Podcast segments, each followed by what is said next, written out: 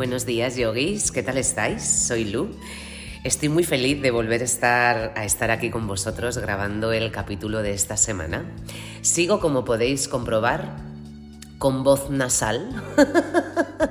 no sé qué estoy haciendo, pero no me quito el catarro este, este mes, no me lo quito, no me lo quito. Así que bueno, em, disculpadme, de, os lo digo de antemano, porque quizás la voz, bueno, pues vuelve a estar eh, regular. Bueno, os adelanto que viene un capítulo cargado de información, de información muy valiosa. Quizás, em, quizás sea un poquito intenso, porque ya sabéis que en filosofía eh, todo es bastante intenso porque nos hace reflexionar, ¿no? Cuestionarnos las cosas, llegar a nuevas formas de, de interpretar lo que somos, lo que son los demás, lo que es la vida.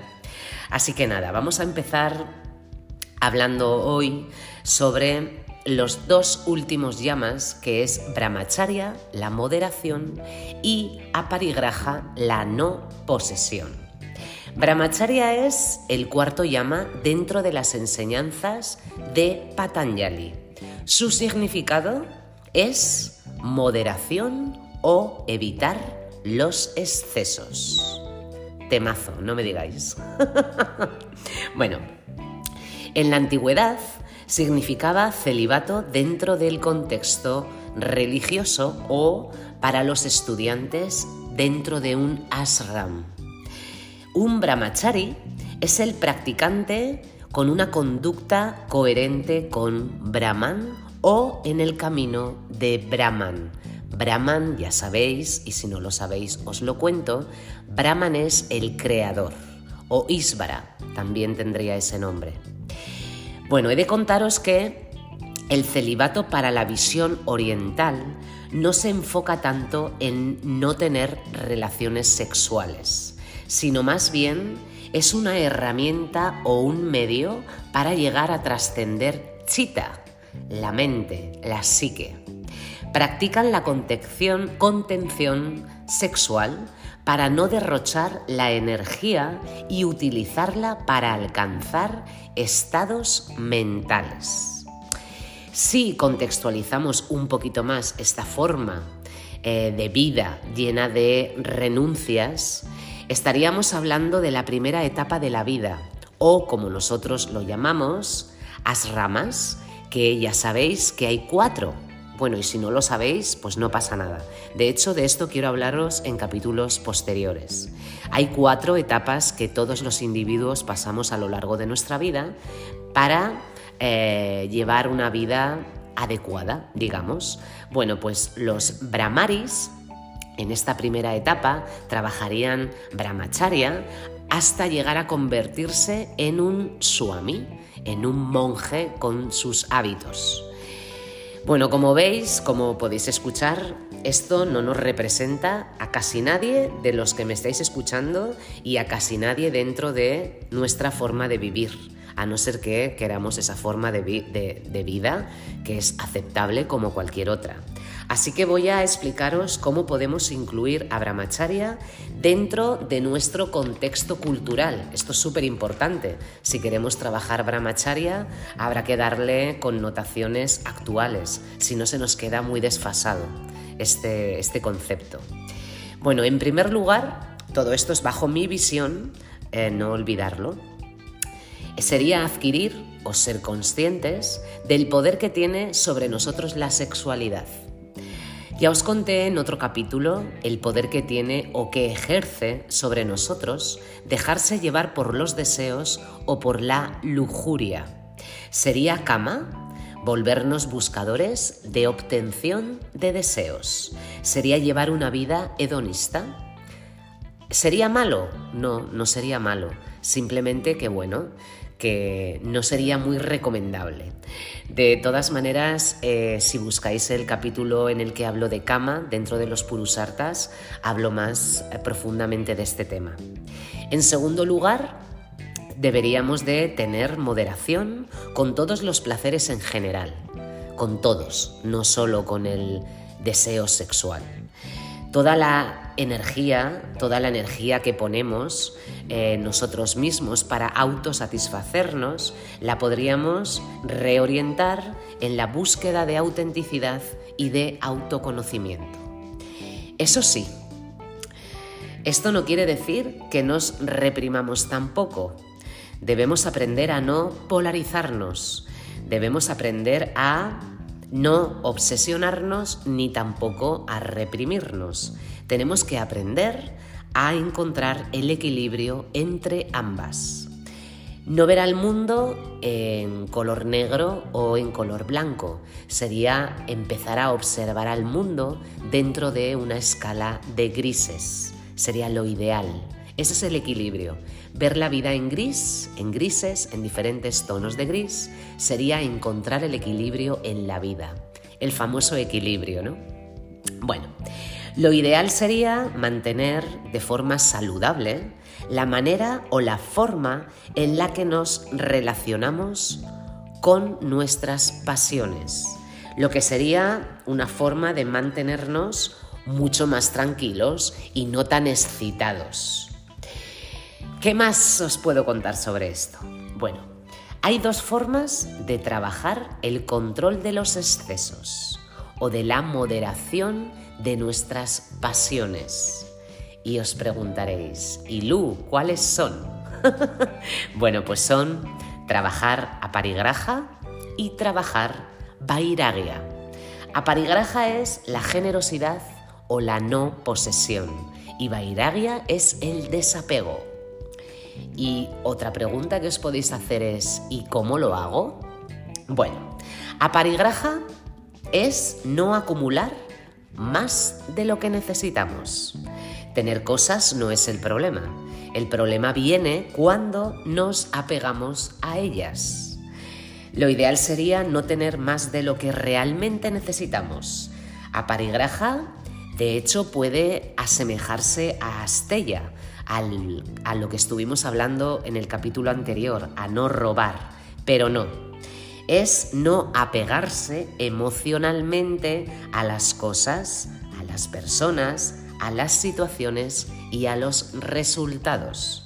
Sobre no apegarse a los resultados, lo traté en el podcast donde hablábamos del karma yoga.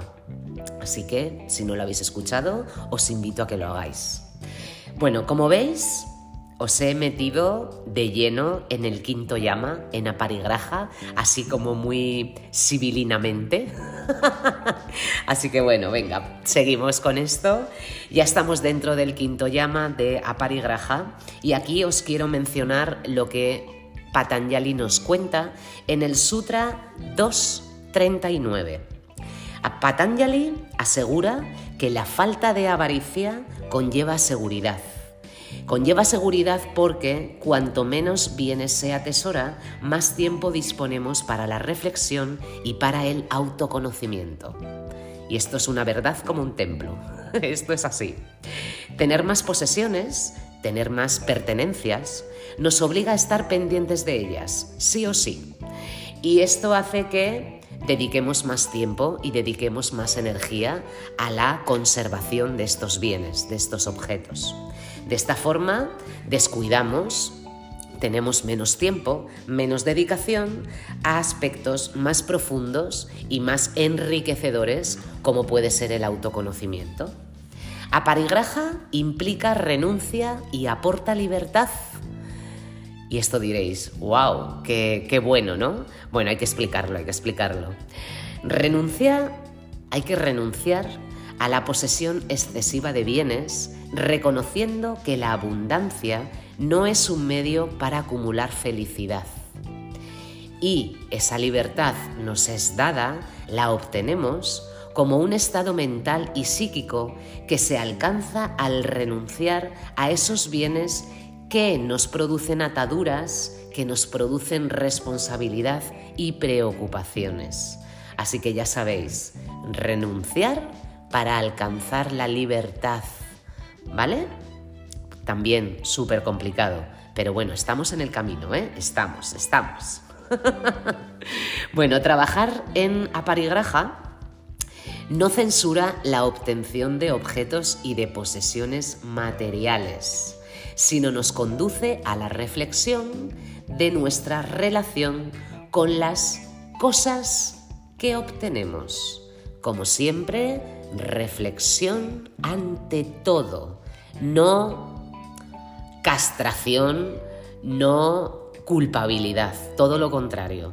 Es adquiero cosas, deseo cosas, pero reflexiono del por qué las necesito o el por qué me creo que las necesito.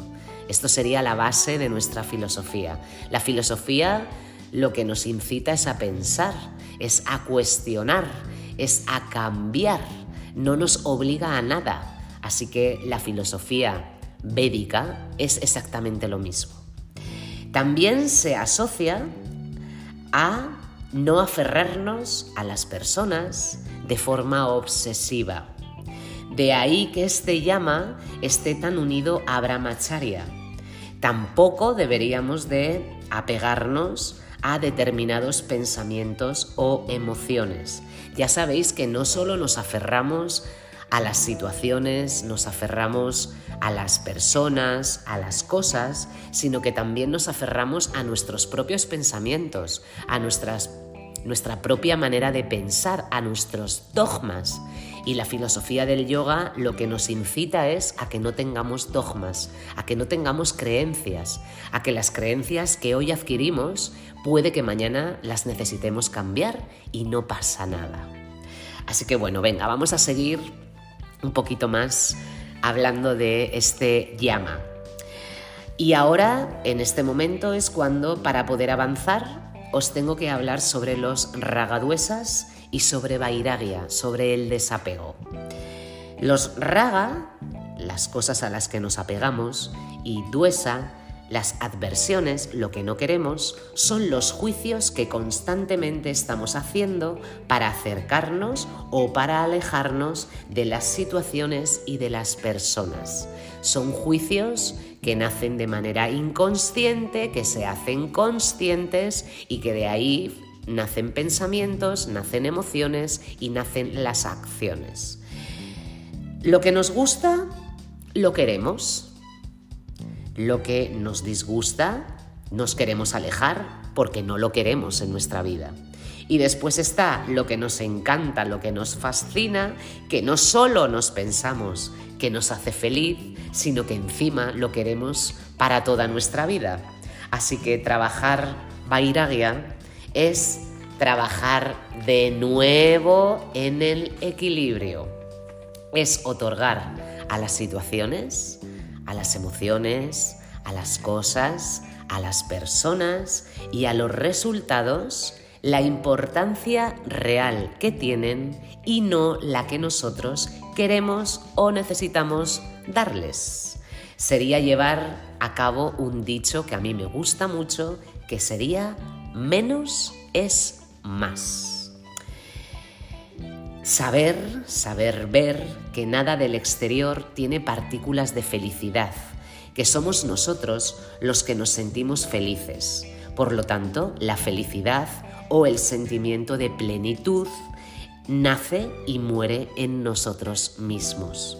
Saber que todo a nuestro alrededor es finito nos ayuda a aprender a relativizar y a entender que nada es permanente. Saber que lo que hoy tenemos, lo que tenemos en este momento, mañana o cualquier otro día, lo podemos perder. Esto nos ayudará a entender las reglas del juego de la vida.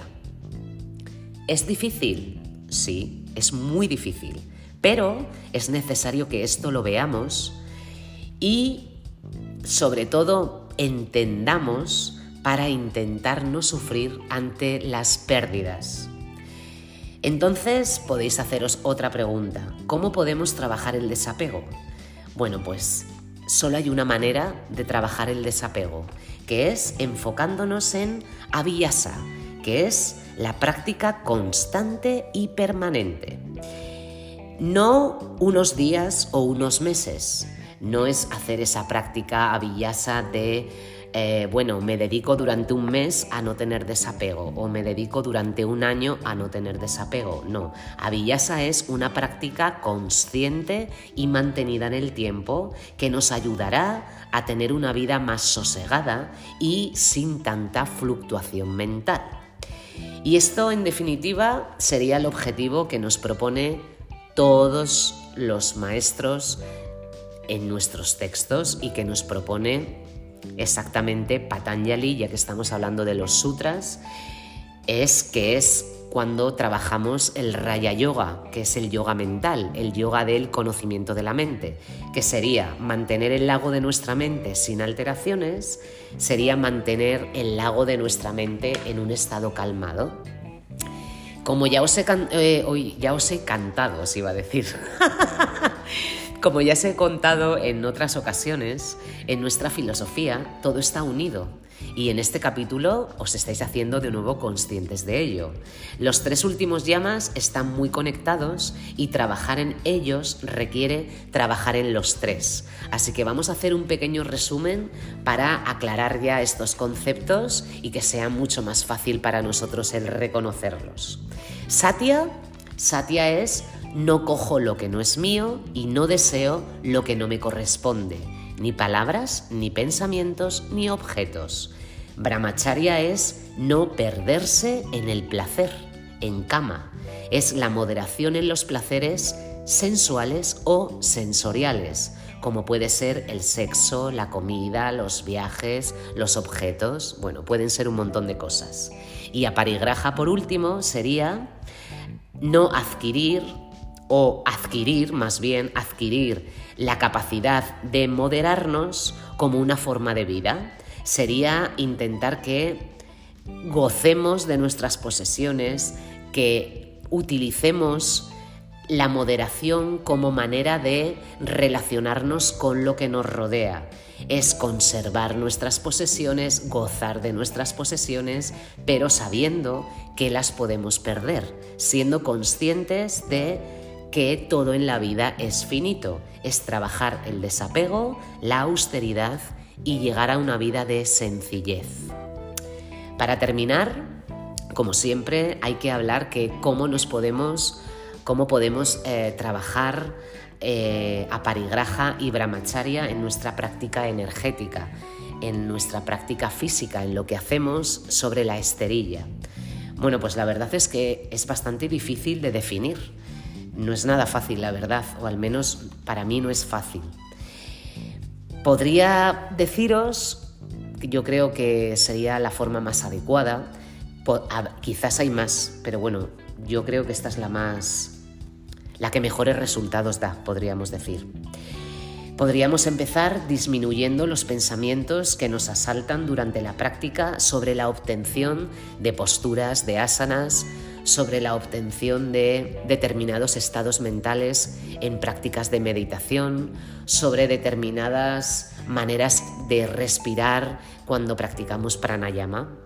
Deberíamos disfrutar de cada respiración, deberíamos de aprender a disfrutar de cada asana sin anticiparnos a los resultados sería estar presentes sintiendo lo que la práctica nos da en ese mismo momento, lo que nos aporta, y no estar pensando en lo que vamos a sentir cuando consigamos diferentes cosas, diferentes objetivos, cuando lleguemos a esos retos que nos hemos montado en nuestra cabeza, ¿no? Porque ya sabéis que en la práctica de asana nosotros mismos nos eh, nos obligamos a conseguir posturas, nos obligamos a conseguir diferentes estados mentales en meditación, pensando que cuando lleguemos ahí vamos a ser mucho más felices, vamos a ser más yogis. Y esto es una gilipollez como una casa, porque no tiene nada que ver con esto la práctica de asana. Así que, ¿cuál sería mi consejo? Pues que respiremos, que respiremos y que respiremos conscientes, que estemos presentes en el momento presente, que estemos presentes en cómo respiramos, en qué emociones tenemos, en qué pensamientos tenemos, en qué sensaciones corporales tenemos, todo lo que sea, todo lo que nos ancle en el presente y salgamos de esos estados mentales de pensar, pensar en gilipolleces como la mayoría del tiempo hacemos.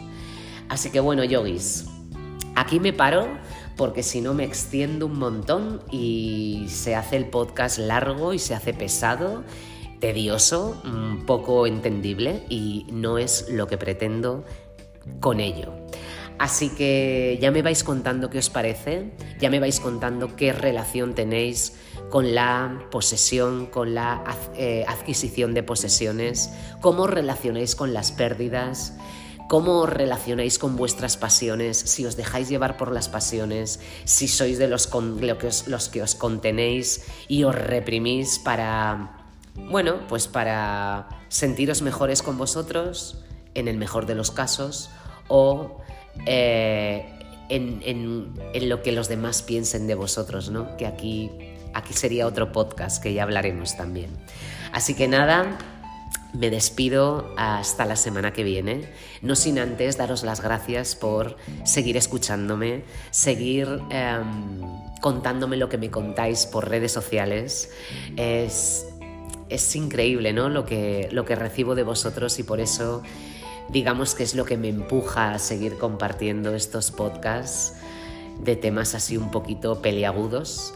Y como siempre, eh, no sé si os lo he dicho en alguna otra ocasión, no lo sé la verdad. Em, pero bueno, que sepáis que los llamas, los llamas, que es lo que estamos tratando ahora, no son normas, no son normas que tenemos que seguir a rajatabla porque si no las seguimos no somos buenos yogis.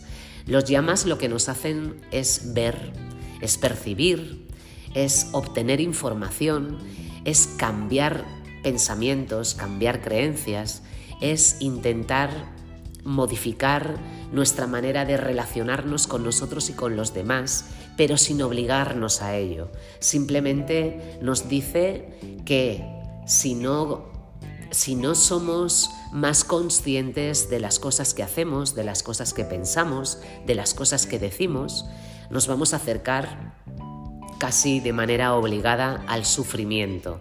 Así que lo que nos da es autoconocimiento. ¿Y el autoconocimiento para qué sirve? Bueno, pues para poder mm, para poder entender cómo somos y para poder alejarnos del drama que parece que tanto nos gusta y que en realidad no nos sirve para mucho. Así que ver, ver estos capítulos como simplemente como información que, en algún momento os será útil, que poquito a poco iréis incluyendo en vuestro día a día, pero sin obligaros, no os obliguéis, no digáis, ay, pues ahora, a partir de ahora voy a intentar comprar menos cosas. No, no se trata de no comprar cosas, se trata de cuando tengas eh, cuando tengas esa apetencia de comprar algo, pensar si realmente te hace falta, si te va a hacer más feliz, que probablemente la respuesta sea que no, y entender que si lo compras puedes llegar a perderlo y si lo pierdes no va a pasar nada, ¿vale? Que la felicidad no está en eso que adquirimos, no está en eso que deseamos, no está en eso que nos aferramos por conservar, que la felicidad está en la tranquilidad mental, la felicidad está en querernos, en amarnos y en compartirnos. Así que bueno, yogis, gracias por compartir estos pedacitos de vida conmigo. Nos escuchamos la semana que viene. Namaste.